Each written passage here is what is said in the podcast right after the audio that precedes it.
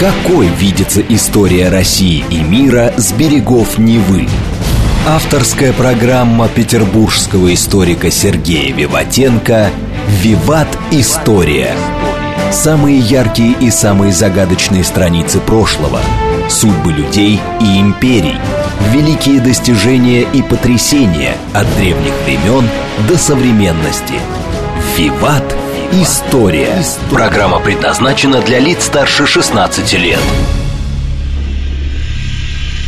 Здравствуйте! Вы слушаете «Радио говорит Москва». В эфире программа «Виват История». В студии автор и ведущей программы петербургский историк Сергей Виватенко. Здравствуйте, Саша. Здравствуйте, дорогие друзья. И также у микрофона я, Александра Ромашова. Сегодня мы объявляем наш традиционный ежеквартальный выпуск программы, который целиком посвящен ответам на ваши вопросы, которых нам поступает достаточно много. Я сразу напомню, что мы их принимаем независимо от выхода этой программы, потому что в конце каждой, почти каждой нашей программы мы успеваем тоже ответить на некоторые вопросы наших слушателей, причем совсем не обязательно это вопросы, касающиеся темы программы. Присылайте их в любое удобное для вас время, как только они у вас появятся. На наш электронный адрес радио Виват собака mail.ru либо вступайте в нашу группу ВКонтакте, там всегда тоже можно задать вопрос Сергею или мне, или в нашей группе есть специальная форма для этого. Итак, ответы на ваши вопросы, Сергей. А, с чего бы ты хотел начать? С Киевской Руси или со Второй мировой? Давайте по порядку, Саша. Какие приходили, какие, как вы сформировали, так и я отвечу. Тогда вопрос от Леонида. Во время Первой мировой войны использовали отравляющий газ, и к началу Второй мировой те, кто помнил, очень боялись именно газовой атаки. Использовался ли газ во Второй мировой войне и где? Ну, дорогие друзья, вы, наверное, понимаете, Леонид, что, э, конечно, химия и отравляющие вещества э, за 20 лет после Первой мировой войны достигли уже большого шага вперед. А, и поэтому, конечно, европейские страны боялись, что если в случае, если одна из сторон примет отравляющие вещества, химическую атаку, то она получит в ответ. Поэтому, возможно, вот такой громадной химической войны, конечно, не было. Но говорить, что ее не было вообще, тоже неправда. Ну, наверное, самое известное – это Япония э, применяла против Китая – более двух тысяч раз э, в Китае во время Второй мировой войны японцы применяли отравляющие вещества. Японская статистика говорит о 90 тысяч убитых китайских солдат. Но мы не говорим да, о простых китайцах, да, простом населении, которые были отравлены вот именно так. Против американцев или против советской армии они боялись применять, потому что понимали, что они могут получить в ответ – а против китайцев они смогли. А в Европе 8 сентября 1939 года это зафиксировано а во время борьбы за один из мостов в Польше польская батарея обстреляла немецких егерей снарядами с отравляющими веществами. Это вот один раз поляки сделали, немцы, по-моему, в ответ ничего не предприняли. А немцы на нашем фронте, на нашем фронте, они использовали только когда, как вы знаете, выкуривание партизан.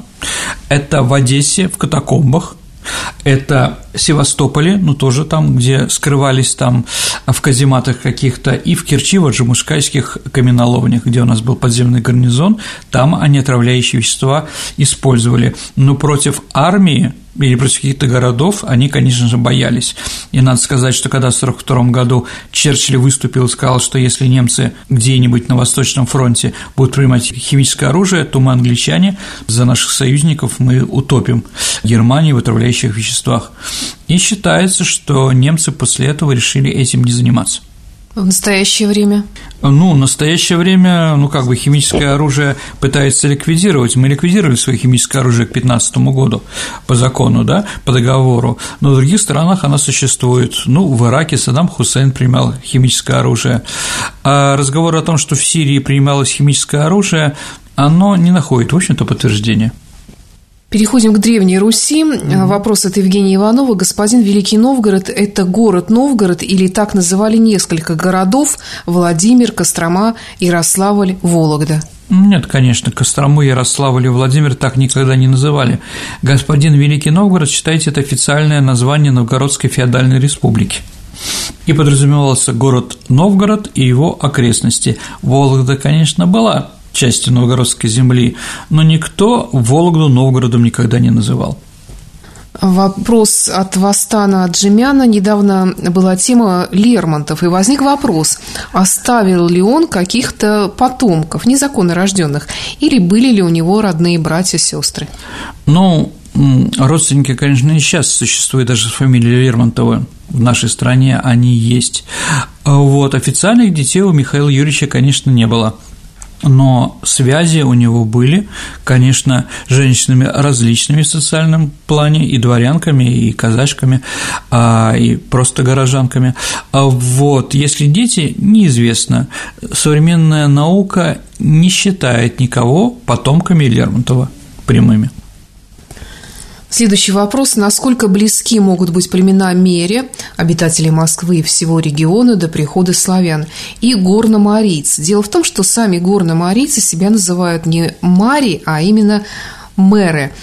Крек Мерла – и на секторе, что ранее до завоевания Ивана Грозного, они обитали намного западнее. А, дорогие друзья, ну, сложный вопрос. Наверное, наверное, как я считаю, я не такой степень специалист, все таки меря это финно-угорские племена, а горно-алтайские – это все таки тюркские племена хотя они все в уральской группе языков, но они различные. Вот. И, конечно, если говорить о горно-алтайцах, это, наверное, все таки монголоиды в первую очередь. Мере монголоидами никогда не были. Ну, название похожее. Не знаю, почему нет, но доказательств такого я никогда не слышал. Вопрос от Павла Ященкова. Подскажите, пожалуйста, как официально называлась наша страна со времен Киевской Руси? Какую страну представляли великие князья, как страну называл Иван III, кто и когда вел название России и Киевской Руси, как нашу страну называли в других странах на Западе и Востоке. О, Господи. Ну, давайте так. Киевская Русь – такой термин, никогда мы себя так не называли. Это придумали историки в XIX веке. Просто Русь, да. В основном, конечно, говорили города или руководители в каких-то договорах. У нас не было официального названия, ну, просто мы назывались Русью. А во время татаро-монгольского ига все равно никак не назывались, феодальная раздробленность была. Но когда уже мы начали освобождаться от феодальной раздробленности, мы стали называться Владимирское княжество и всея Руси. То есть вся Руси появляется во Владимирском княжестве, такая фраза. То есть Руси России, да. А Московское княжество при Иване Грозном тоже уже появляется фраза «и всея Руси». А тогда, когда царем становился Иван Грозный тогда уже официально стал название Россия. Еще раз, не могло быть никакого официального названия в стране, которая кому-то принадлежит. А нас называли по-разному. Да, московиты, москали и прочее – это придумали поляки.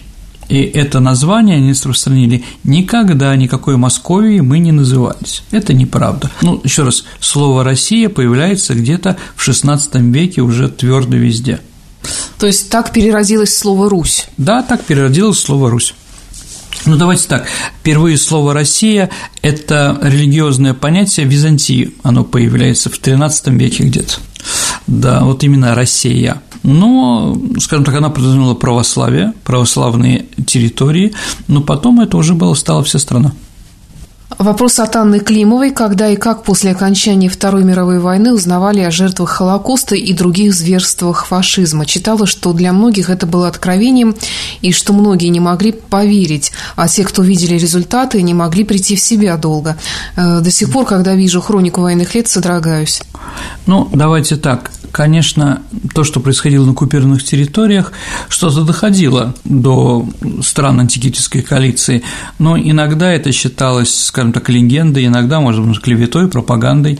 Но когда мы стали освобождать территории и стали мы находить все эти общие могилы, все эти ужасы, которые происходили, конечно, народ узнал о Холокосте. Наверное, скажем так, о Холокосте мир узнал через Советский Союз в первую очередь. Ну после освобождения Свенсона даже я сделаю передачу, а, видимо, про маршала Конева или про Веслоудовскую наступательную операцию, может быть, совмещу. Так вот, Иван Степанович Конев телеграфировал своему другу, журналисту Борису Полевому, а, ну, который в повести о настоящем человеке, а, вот такой телеграмм послал «Хочешь увидеть ад? Да, приезжай ко мне в Освенцим». То есть он как раз Освенцим освободил Первый Украинский фронт, и как раз маршал Конев увидел весь этот ужас, да, и он направил туда своего главного журналиста Бориса Полевого. И Борис Полевой первый, кто из известных журналистов и людей написал все эти ужасы Освенцима.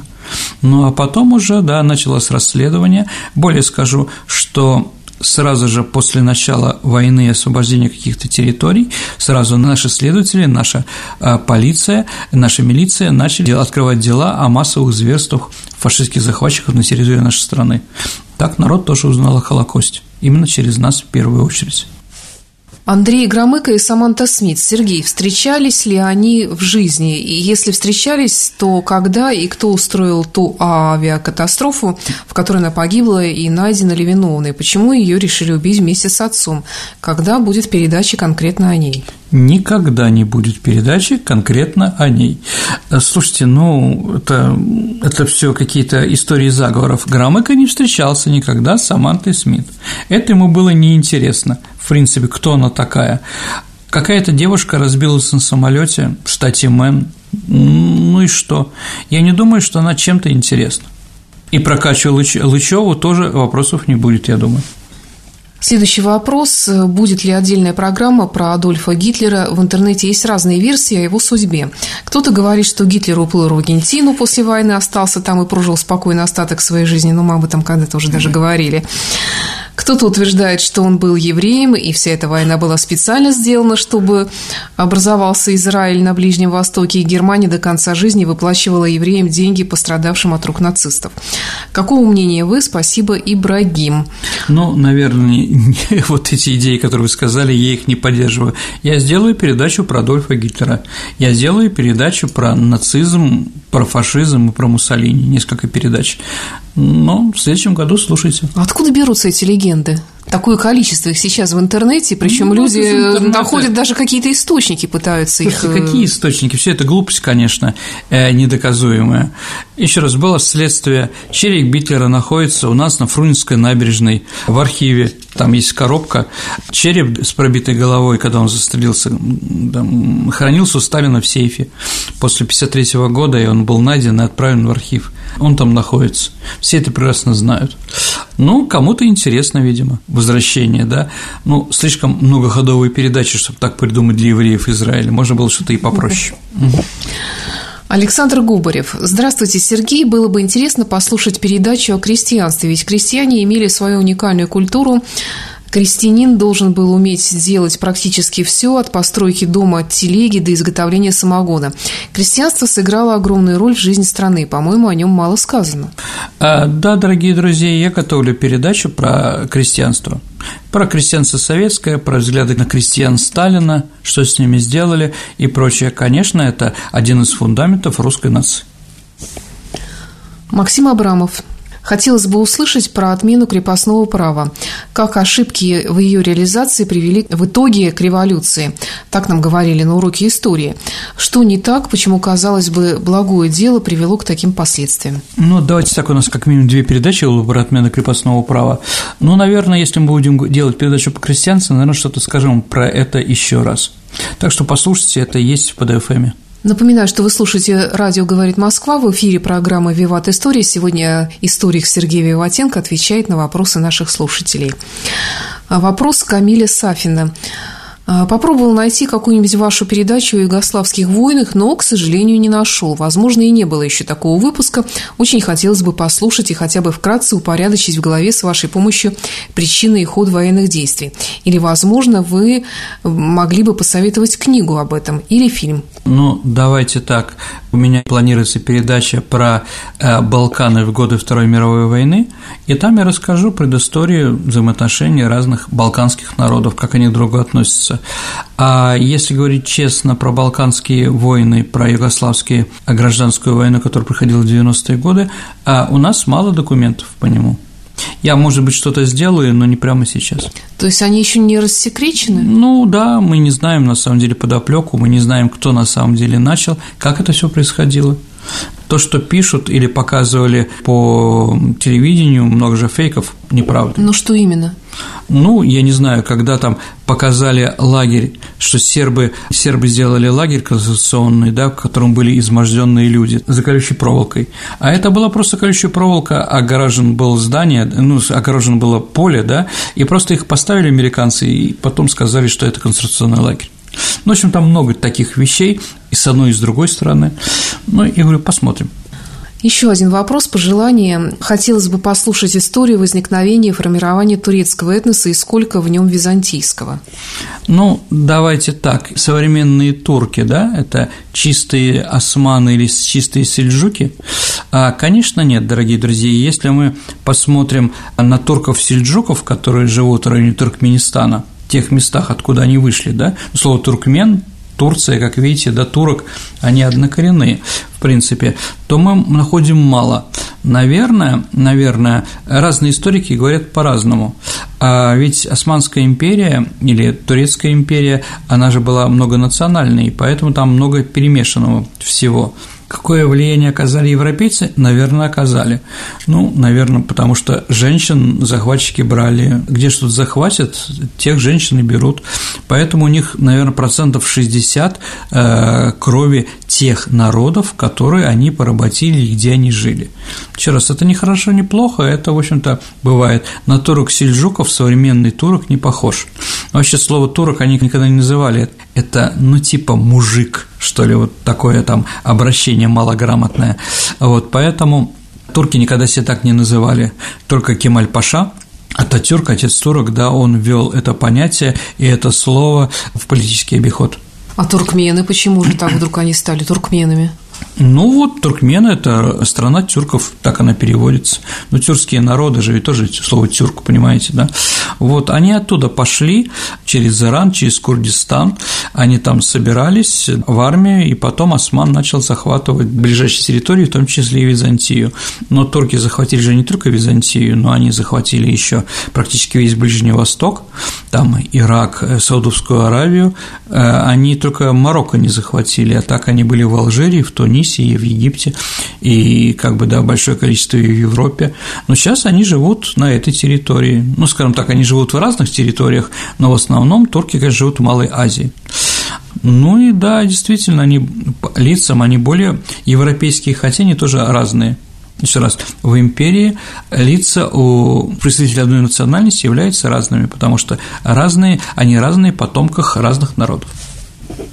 Вопросы Светланы. Хотелось бы послушать об уничтожении женщин в Европе, ведьмы.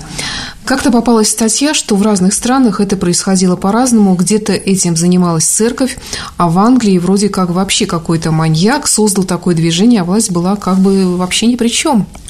Ну, это неправда. Передача про инквизицию мы с вами уже да, говорили. Да. Ну да, я считаю, откуда все это растет, если там опираясь на Фрейда, да, как ученого, а, то, наверное, в католической церкви запрещено там целебат да, то есть безбрачие, запрещено сексуальные отношения и семья для э, служителей церкви. Поэтому, возможно, у них есть проблемы на этом поприще, как бы, да, и любая красивая женщина, которая влечет, она, наверное, вызывала у них протест. Вот они и уничтожали самых красивых. Такая ситуация была. А с другой стороны, в средние века не все женщины считали за человека – я уже говорил на конклафе заседании кардиналов, да, в Совете кардинальском э, в начале XVI века ставил вопрос, имеет женщина душу или не имеет. Ну, проголосовали 309, что имеет, а 300, что не имеет. То есть такое приграничье. Мне нравится, когда такие вопросы решаются методом голосования. Да, мне тоже. А вот. Но это, конечно, глупость полная. Но действительно, в Европе происходили такие вещи, которых у нас просто, да, их никогда не было. То есть, видимо, в России тоже считались, но не в таком количестве, и, конечно, в таком большом количестве женщин просто так не уничтожали. А про какого-то маньяка тут? Не знаю, наверное, Генрих VIII. Ну, не знаю я про что там. Угу. Вопрос от Елены Пашковой. Интересна история Валаама. Хотелось бы послушать. Ну, даже не знаю. Давайте я подумаю, может быть, я про монастыри сделаю передачу. А правда ли, что туда ссылали после Великой Отечественной войны инвалидов? Да, действительно, так называемый интернат самоваров, как тогда называли, то есть людей, у которых были оторваны руки и ноги, их было очень много после войны, и в Петербурге, ну, там они жили, за Смоленским кладбищем там, где сейчас станция Приморская, вот там э, была такая там сквот такой инвалидов, они ходили, да, ну, просили подаяния, стояли у пивных, около рынка, ходили по транспорту, ну и власть решила, что они, скажем так, портят картину, поэтому их всех собрали и отправили туда. Ну, понятно, что в Советском Союзе их было, конечно, значительно больше, чем в других странах э, антигитлеровской коалиции, но, тем не менее, как в них обходились с такими людьми? Ну, очень просто.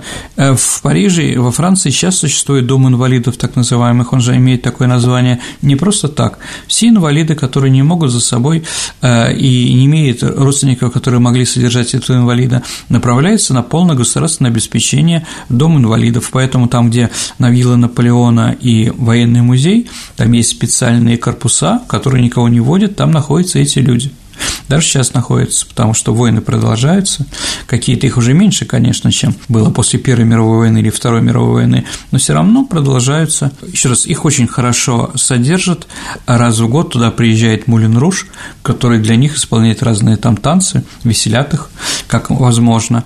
То есть во всех государствах к инвалидам войны всегда отношения очень хорошие.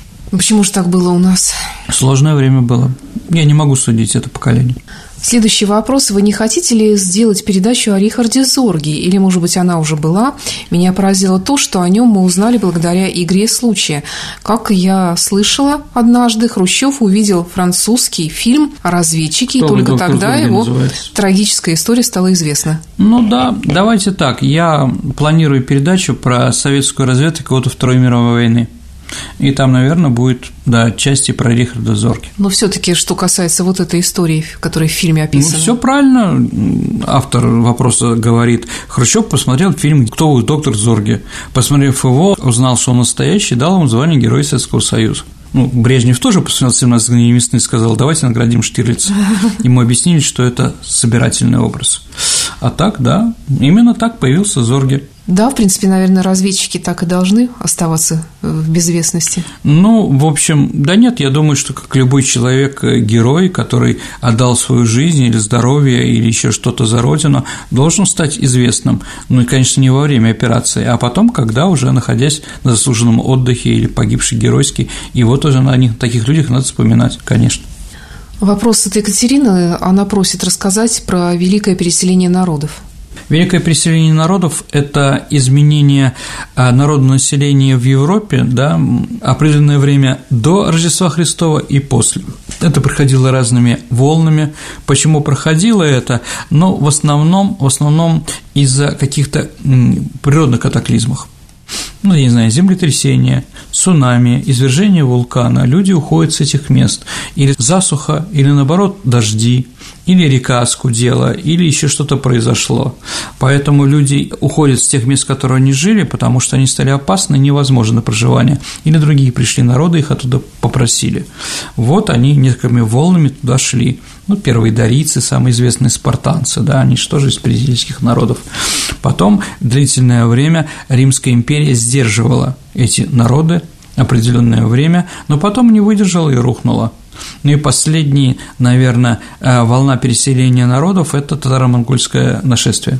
Еще раз, они были разные и разные цели разные цели, но так или иначе одним названием невозможно это все объяснить или какой-то одной причиной. Причины разные, у разных народов разные, и по-разному они заканчивались. Некоторые мы знаем э, про переселение народов, некоторые не знаем. Является ли переселением народов сейчас, что происходит в Европе? Да, да, без войны, Туда приезжают представители других национальностей, сто процентов. Является ли переселением народов, например, а переселенческая политика Столыпина или Целина, ну, тоже в какой-то степени тоже так же. Колонизация каких-то земель тоже является переселенческой политикой. Как на нее смотреть? Разные взгляды есть, есть государственные, у каждого народа свой взгляд на это. Поэтому некоторые народы там, возможно, Сибири или еще каких-то мест считают переселение русских э, злом, другие считают, что это прогрессивный характер. Все это спорно и имеет разные значения. Ну, наверное, все, что я хотел сказать про это сегодня. А, объясните, пожалуйста, как правильно штык или штык-нож? А, ну, смотря что подразумеваете. Штык – это альтернатива копья, который крепится на нос автомата или ружья и служит только для одного тыкать как копьем вражеское тело и больше ничего. А у штык ножа есть еще функция ножа, им можно резать. Когда я служил в армии, на нашем АК-74 вот эти штык-нож ничего резать было нельзя. Только кусачками там можно что делать? Ну что там кусать? Разрезать мясо штык-ножом, да, это просто смешно. Наверное, ткнуть можно, да, но но ножом это не было, хотя это официально называлось штык-нож. Еще раз, наверное, штык-нож, которым можно не только тыкать как копьем, но еще что-то резать как ножом. Не всегда это совпадает. В России всегда шток был тригранный, и ничего там резать было нельзя. А сейчас, не знаю, может, что-то более современное придумали для автомата Никонова там, да, но у Калашникова такие ножи были все очень плохие. Сергей, давай прервемся на несколько минут и потом продолжим наш чудесный новогодний выпуск программы «Виват История». Ну что, отдохнем во время рекламы, дорогие друзья. Какой видится история России и мира с берегов Невы? Авторская программа петербургского историка Сергея Виватенко «Виват. История». История. Вы слушаете «Радио говорит Москва». В эфире программа «Виват История». У микрофона по-прежнему Сергей Виватенко, историк из Петербурга, и я, Александра Ромашова. Продолжаем новогодний выпуск программы Любопытный вопрос от Александра Жаркова. Посмотрел на картины с российскими императорами и мучает теперь вопрос, а откуда у них награды? Условно говоря, того же Брежнева мог наградить Совет. Но кто мог наградить монарха и за что? И когда успели монархи в детском возрасте заслужить награды? А, Саш, скажи, пожалуйста, какой первой наградой награждались все люди императорской фамилии, мальчики и девочки? Какой? Какой? И девочки? Да. Ты никогда не задумывалась, почему у девочек после роддома розовая ленточка, а у мальчиков голубая? Никогда вижу по глазам. Это как раз традиция дома Романовых. Любой мальчик, который рождался, получил орден Андрея Первозванного, он на голубой привязи, а девочка э, получила розовую святую Екатерину. То есть по рождению они награждались какими-то орденами. Какая-то война происходила, даже не принимали участие, они все равно тоже награждались. Награждались соседями, награждались другими странами, тоже там по приезду и прочее. Э, Рожественский э, Зиновий, да, адмирал, командующий второй Тихоокеанской эскадрой, у него было такое время, когда назывался у него крестовый поход. То есть он со своими кораблями ходил, извините, по Средиземному морю, заплывал в каждый порт, и там, в той стране, его награждали крестом. Поэтому крестовый поход у него был. Вот. Также и император. Император приезжает в Европу, его там награждают. Ну, еще раз, в основном ордена, которые получают императоры, они получали за то время, когда они еще императорами не были. Например, Александр II получил Георгия III и IV степени за Кавказскую войну, за то, что в районе Очко и Мартана он возглавил кавалерийскую атаку против местных нукеров, да, и при помощи сабельного поединка, да, зарубил там какого-то наиба. Вот, поэтому получил. После После они уже сами себя не награждали. Поэтому, Саша, какое звание было у Николая II? Полковник. То есть Александр III успел ему дать только полковничий чин, он даже генералом никогда не был. Вот, а сам себя награждать генеральскими погонами он, конечно, не имел права. Единственное, во время войны там за русско-турецкую войну там медаль, за крымскую войну медаль, за трансильванский поход медаль. То есть какие медали издаются, он тоже получает. То есть, если вся армия получает, а император, очередь, военачальник, он, конечно, тоже получает. Перепись населения он тоже получает. Медаль 300-летия дома Романовых тоже, да? Еще раз, они не боевые. Боевые, еще раз, сами себе они не назначали, только если это какие-нибудь наши союзники. Поэтому Леонид Ильич Брежнев все-таки сам себя награждал. В общем-то, да. А русские императоры такого не додумались. Другая была мораль. Вопрос от Александра, с которым я даже умудрилась вступить в некий спор да. по этому вопросу. Вот в нашей истории правители именовались так. Если Елизавета, то она так и пишется Елизавета. А вот если Екатерина две, то одна пишется Екатерина первая Алексеевна, другая Екатерина вторая Алексеевна, Ничего. Великая. И вопрос, а почему Павел сразу первый? Ну, давайте, господа, а, скажем так, Павел действительно был первым Павлом, на престоле. Это правда. До того, как появился Петр II, у нас не было таких понятий, в принципе. Да и вообще царь писал просто Николай, Александр. Mm-hmm. Это было для монет. Цифры появляются только во время монет. Еще раз при Павле I появился П1. Да? А до этого просто Елизавета, просто Екатерина. Кто там считал какая? С цифрами там никто не дружил и никто не считал. Да, Петр III не Петр III, а Петр Федорович. И никак иначе. Да, это уже в XIX веке стала традиция ставить цифры. Эта традиция появилась, ну, во Франции, Людовик XIII. Людовик да, их же там немерено было. Сколько да. было Людовиков? Ну, 18. Ну, как бы официальных Людовиков. Почему Людовик называется Людовиком, я думаю, что когда-нибудь я тоже расскажу. Почему столько? Угу. Вопрос от Дмитрия Фалеева. Интересно было бы еще узнать про протестантские процессы, например, Кальвин против Сервета. Ну, дорогие друзья, все темы невозможно осветить. Давайте так, когда-нибудь про протестантскую религию, про проявление ее мы расскажем, сделаем передачу про Лютера и другие направления протестантизма. Да. Ну, а там расскажу, чем отличается идея Сервета там, да, от идеи Кальвина. Еще тоже вопрос комментарий от Валерия Галкина. И любопытно отличие протестантов от православных для благоустройства общества с тех времен и по сей день. Ну, это все-таки не исторический вопрос, на религиозный, философский. Ну, давайте что-нибудь поговорим тоже об этом потом. Напоминаю, что вы слушаете программу «Виват История», в которой сегодня историк Сергей Виватенко отвечает на вопросы наших слушателей. Угу. Евгений спрашивает, кого больше всего кормил Советский Союз в виде интернациональной помощи, а кого кормил РСФСР в Советском Союзе или, как говорят у нас, Прибалтика кормила Россию? Ну, жвачкой Тартовского завода, если только. А вот, давайте так. Ну, действительно был интернационализм, и мы помогали странам, которые решили стать на социалистический путь развития, давали деньги. А вот, больше всего, конечно, получила Куба. 61 миллиард то есть это очень большие цифры, то там были построены безвозмездно 450 разных заводов, объектов так называемых. Китай получил 30 миллиардов долларов, построено было 200-300 объектов, плюс еще ему была дана собственность, которая принадлежала нашей стране, ну, КВЖД, там порты дальние и Порт-Артур, военная база. Вьетнам получил 15 миллиардов и 230 объектов, КНДР 10 миллиардов 67 объектов. То есть вообще, вообще Советский Союз вложил после войны в наших союзников, наших братушек 144 миллиарда долларов. Это громаднейшие цифры, громаднейшие. Были построены 3575 объектов. Ну, а если говорить про Советский Союз, Россия производила продуктов, разных товаров в год на каждого человека россиянина при Брежневе 17,5 тысяч долларов, то есть на каждого, да, но тратились эти деньги россиян только 11 тысяч, а, например, эстонцы, если мы про них говорили, они производили на 16 тысяч, а тратили там 35 тысяч, то есть их вкладывали в два раза больше. Армяне производили 9 тысяч долларов на одного человека, а получали они дотации на 29,5 тысяч.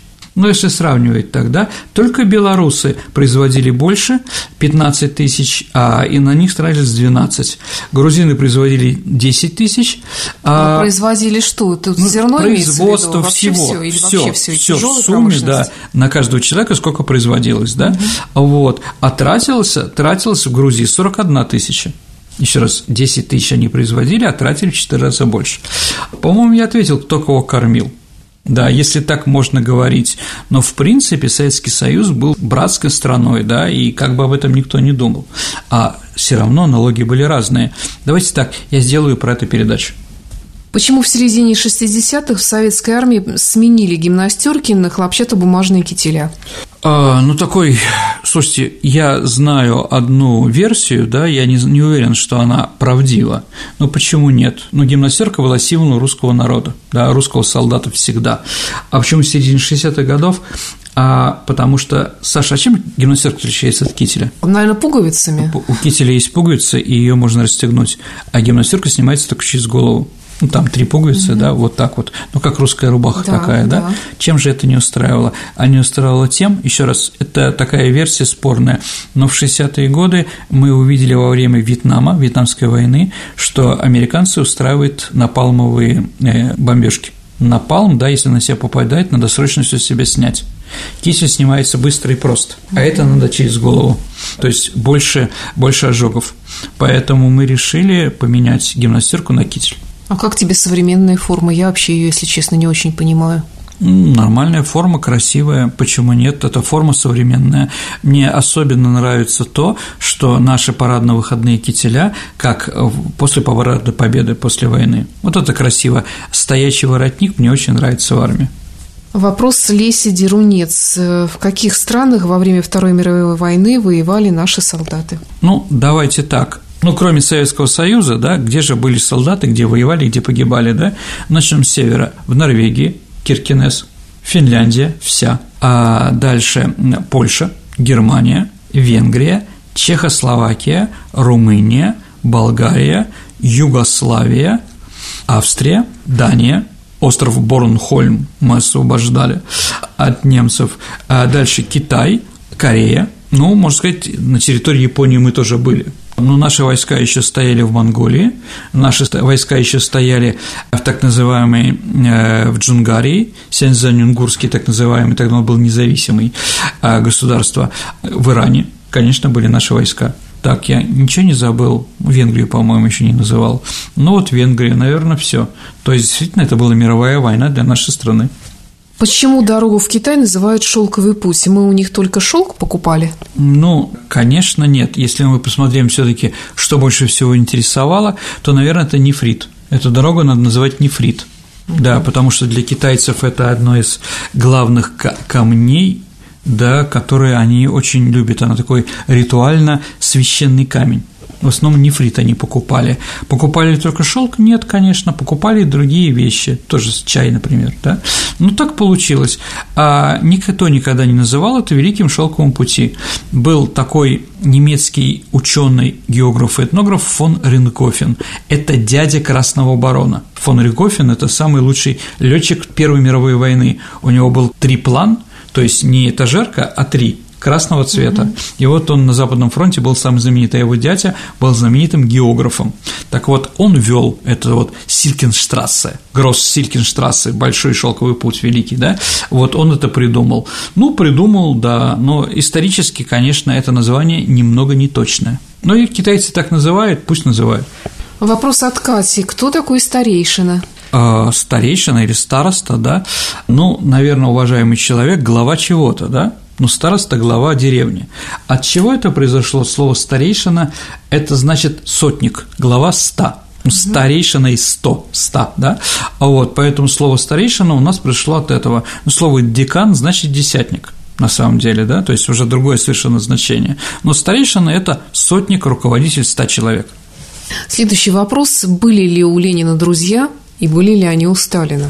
Ну, друзья именно у Ленина был друг, это Юрий Циденбаум, это Юрий Мартов. Они действительно общались очень хорошо, но потом поругались. Ленин стал основателем большевизма, а Мартов стал основателем меньшевизма. Вот они действительно были друзьями. Да, у Ленина после этого друзей не было. У Сталина ну, Киров, Орджоникидзе, наверное, два человека, с которыми они дружили. Но одного убили, для него это у Сталина была трагедия убийства Кирова, а Дженикидзе вроде застрелился. Но опять-таки это спорно. По-моему, застрелился. Но для таких людей, которые у власти, у вождей, друзей быть не может. Это мое личное мнение. Вопрос от Степана, который представился как суворовец второго курса. О чем мечтает солдат на фронте? Ну, кроме, конечно, как остаться живым и победить. Ну, знаете, есть э, такой Михаил Тимошечкин, это поэт-фронтовик – Давайте я прочитаю вам стихотворение его, если какие-то слова я перепутаю, извините.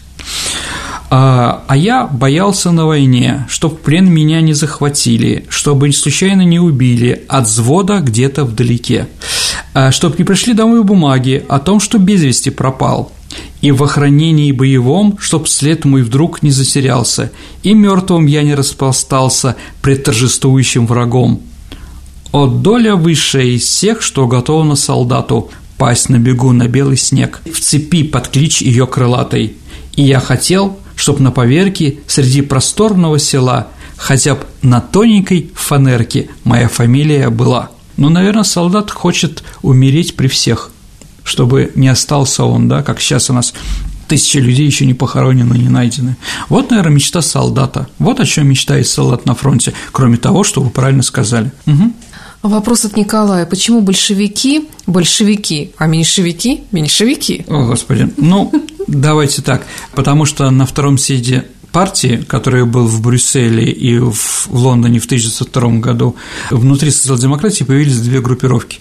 Одни проголосовали за Ленина, их там было большинство, за их его идеи об уставе и программе партии, а те, кто были против пункта уставе о том, кто может быть членом партии, да, были в меньшинстве, они стали меньшевиками. С этого момента их стали так называть.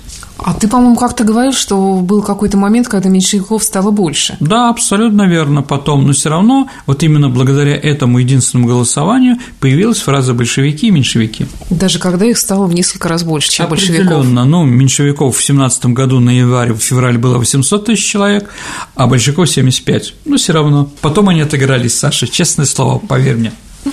Э, следующий вопрос. На фото и хроники Первой мировой войны у немцев смешные каски, а зачем на них острие, шишка и рога? А Господи, ну для укрепления плюмажа, с одной стороны, для укрепления какого-то камуфляжа. И рожки там тоже именно для закрепления камуфляжа. Вопрос от Суни. Прочитала книгу про время Елизаветы, там попалась фраза про солдат выкидывать артикул. А так солдат учили быстро говорить на поле боя? Солдат должен молчать. Единственное, что нужно кричать, быть так точно, ваше благородие, или еще ура кричать. Ну, я так шучу. А выкидывать артикул, на самом деле, это как правильно исполнять приемы с оружием. Поэтому, если в этой книжке написали, что их учили быстро говорить, это неправда. А мне кажется, ты должен хорошо справляться с этой задачей, выкидывать артикул. Ну, я выкидываю артикул хорошо. Вопрос от Миши Гольдина. Какая зарплата была у Сталина? А, Сталин был Сталином, но имея должности какие-то, он что-то получал. Тратил ли он где-то, да, там, пойду-ка я в Москву, что-нибудь куплю себе. Да нет, такого, конечно, не было. В принципе, деньги ему были не нужны. Но единственное, на что он тратил деньги, это на партийные взносы, Саша. Поэтому мы знаем, что примерно партийные взносы после войны у него 10 тысяч рублей. А много это или мало? 10 тысяч рублей. Ну да, он же был еще членом Верховного Совета, ну, депутатом там же тоже деньги. Ну, как говорят, Поскребышев, который получал за зарплату секретарь Сталина, да, он собирал все деньги и клал им в сейф. И один раз Сталин во время войны залез в сейф и видит, деньги лежат. Говорит, что это такое? Говорит, а это ваша зарплата как члена Верховного Совета. Ну вот он говорит, ну хорошо, говорит, отошли это, он отослал, с одной стороны, своим незаконно рожденным детям, ну, это есть такая версия, да, а с другой стороны, он отослал тем людям, в домах которых он жил в ссылке. Ну, пришла, вот он вспомнил, что там, да. Ну, понятно, что у него денег-то не было, как у нищего там в Труханском крае, и понятно, что, наверное, ему помогали местные жители. Люди у нас добрые. И вот он отправил все свою зарплату именно им.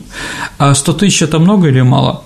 Ну, скажем так, э, стахановцы, какие-то люди, которые хорошо работали, получали где-то 6, 7, 8 тысяч, ну, то есть сопоставимо. Директоры заводов получали, ну, тоже 5-6 тысяч рублей. Сталин не шиковал. В принципе, когда он умер, оказалось, что у него валенки, которые он носил последние там 10-15 лет, они были все зашиты охраной какой-то, кто-то зашивал там, да, а его китель, который тоже уже трескался там, да, там пуговицы разные были, то есть он не, не пытался что-то себе там одеть новое на сезон, что-то прикупить, ему было не до этого, поэтому деньги было некуда давать, давать деньги своему алкоголику сыну Василию смешно, а Светлане, которая не слушала его, спала неизвестно с кем тоже. Ну, наверное, если не попросили он бы им дал. Я думаю, что они спокойно обходились и без папиной зарплаты. Вот поэтому деньги для него было ничего, 10 тысяч рублей в месяц. У меня к тебе такой журналистский вопрос. Уже страшно. А, могут ли современные средства массовой информации, корреспондентские сюжеты, снятые на телевидении, э, радиосюжеты, материалы в газетах и в интернет-изданиях в дальнейшем стать какими-то источниками для историков? Ты все время говоришь, что Конечно, архивные 100, материалы. Они сто процентов, да. Конечно, это тоже источники, сто процентов. Другой вопрос, надо понимать, заказные эти статьи, там fake news, как говорит наш коллега Трамп, да, заказные статьи там власти или еще кого-то, да, или это по-настоящему. Но это как раз работа историка – понять, что ложный источник, а что настоящий. Ну и как же они это поймут, скажем, через 50 или 100 лет? Ну, поймут, я думаю, что профессиональные историки будут и тогда. Разберутся. Разберутся, Саш, не беспокойся. Почему в годы Великой Отечественной войны конверты были треугольниками? Ну, потому что, Саша, не было конвертов. Вот и все. Ну, на фронте где там конверты хранятся? Смешно. А с другой стороны, есть еще достаточно плохое объяснение этому. А ведь особисты читали все конверты, ну, чтобы не вскрывали конверт, не рвали, да, а треугольник очень просто открыть. Поэтому, когда с фронта их читают специальные, специальные люди и ищут крамолы. Ну, я не знаю, Сложеница написал письмо с фронта и за это попал в ГУЛАГ. Поэтому треугольники. Поэтому и такие. Отсутствие конвертов и еще охрана государственных секретов. Вопрос от Ирины Гонсалес. Недавно прошло перезахоронение диктатора Франка, и сейчас вся Испания, которая уже многие годы не вспоминала его, опять разделена на два лагеря. Одни с ненавистью говорят о Франко, другие вспоминают с ностальгией те времена. В СМИ идет только негативная оценка. Очень интересна ваша оценка этого персонажа. Сегодня ненависть части испанцев к нему приводит к тому, что за испанский флаг и за слова «Вива Испана», «Да здравствует Испания» любого называют называют фашистом. Не могли бы вы рассказать, каким был фашизм в Испании? Ну, это, конечно, маразм. Испания сейчас получает то, что получаем мы от нашей интеллигенции последние сто лет. Отрицание там патриотизма, отрицание нашей страны как таковой, да, что у нас все плохо и так далее и тому подобное. Ну, надо гордиться, конечно, страной. О чем разговор там, да?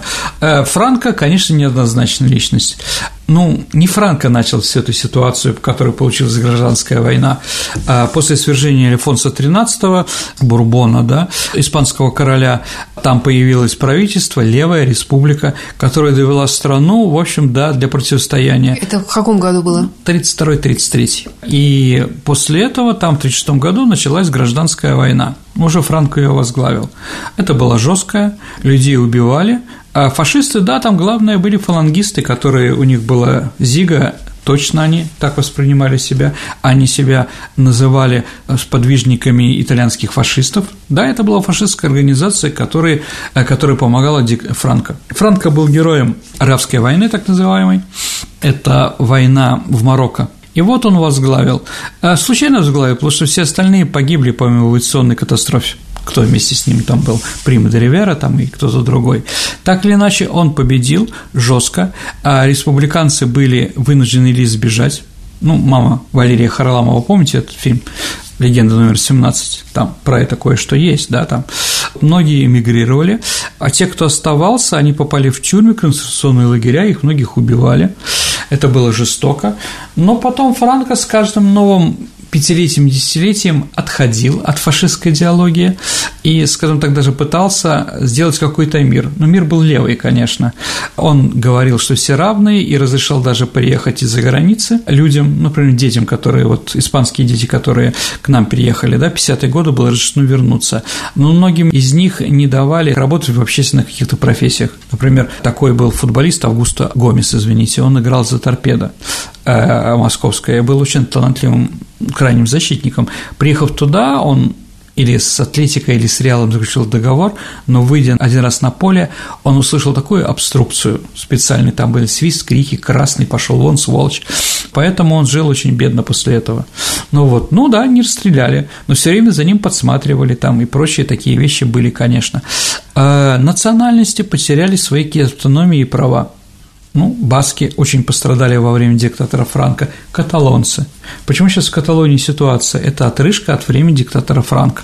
Ну, например, что он запрещал? Он запрещал танцевать вот эти вот хороводы, так называемые, э, каталонские, или строить башни из людей. Знаете, у грузин тоже есть такие башни, человек на человек стоится кругом там, да? Это вот тоже такие вещи. Эти были запрещены. Каталонский язык был запрещены, национальность были запрещены. Галисийцы, баски, каталонцы, андалузцы, все испанцы одинаковое, и большое влияние, большое влияние католической церкви которой тогда в Испании уже не было.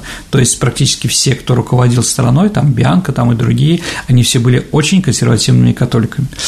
Он с каждым новым поколением все время отдалял фалангистов от власти. С одной стороны, можем сказать, потому что победили во время Второй мировой войны не они, ну не фашисты, а победили все-таки другие. Поэтому их все время отодвигали. Это с одной стороны. С другой стороны, может быть, более опытный он пытался все время стать диктатором или каудилью, как тогда говорили, для всех. Не стал. не стал. Все равно раскол, конечно, был. Что он сделал такого? Он сделал промышленный переворот. Испания заняла девятое место в мире по экономическому производству. Это он начал в Испании культивировать туризм, а заводы, которые строились в Испании, не строились на государственные деньги – то есть давали частным лицам, но на государственные деньги. Поэтому действительно экономика а, при нем процветала. Не было независимых профсоюзов, были специальные профсоюзы. Но как Зубатовщина, если вы помните такое в России в начале 20 века, чтобы профсоюзы а, с полицией вместе общались и боролись против капиталистов. Поэтому, в принципе, люди получали квартиры, там строили такие же пятиэтажные хрущобы, как у нас там, или какие-то, да, можно было получить квартиру со всеми удобствами, не было больше этой нищеты.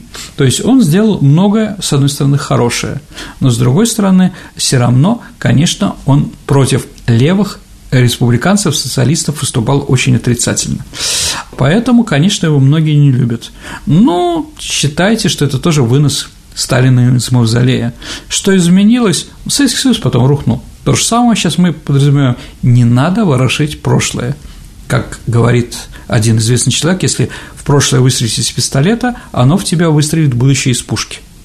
Поэтому вот это вот снова, вот это вот накручивание всего этого, да, и что такое? Я люблю свою страну, поэтому я враг своей страны, поэтому я фашист, поэтому меня должны уничтожить. Это тоже, знаете, радикализация либералов, да, она тоже такая попытка власти меньшинства, диктатуры меньшинства над умами и прочее. Еще раз, я люблю Испанию, но то, что там происходит, вызывает меня отрыжку, извините за выражение. Ну что ж, это была программа ответов на ваши исторические вопросы. Спасибо, Сергей, за интересные рассказы и до встречи в эфире. До новых встреч, дорогие друзья.